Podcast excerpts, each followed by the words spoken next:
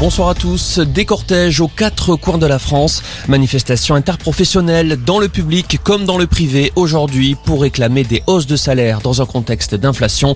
170 rassemblements étaient organisés à l'appel des syndicats, notamment à Bordeaux. En tête du cortège bordelais, Stéphane Aubé, secrétaire général de l'Union départementale de la CGT. Des tentatives de, d'occulter la question euh, salariale, la question euh, du quotidien des travailleurs, conditions de travail. On voit qu'on a une augmentation des prix euh, de tous les secteurs, que ce soit euh, celui de l'énergie, les carburants, les fruits et légumes. Tous les secteurs augmentent, une grosse inflation. Et on tente de diviser euh, sur la situation sanitaire, on tente d'agiter des chiffons rouges sur la question migratoire, alors que la question principale qui occupe les travailleurs, c'est la question de pouvoir vivre dignement à partir de leur salaire. À noter que dans l'enseignement, moins de 9% du personnel était en grève selon le ministère de l'Éducation.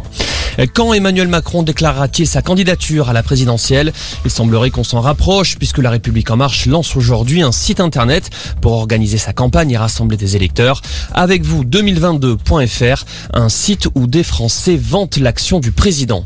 Pendant ce temps, la course au parrainage commence aujourd'hui pour les candidats à la présidentielle. Objectif 500 signatures. Les élus habilités ont 5 semaines pour envoyer leur parrainage par voie postale au Conseil constitutionnel. Le 7 mars, Laurent Fabius dévoilera la liste officielle des candidats.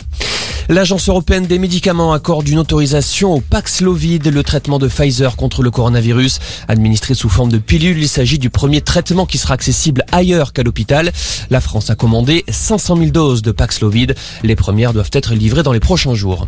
Et puis les obsèques de Gaspard Ulliel ont été célébrées en fin de matinée à Paris en l'église Saint-Eustache. L'acteur de 37 ans est mort la semaine dernière dans un accident de ski en Savoie.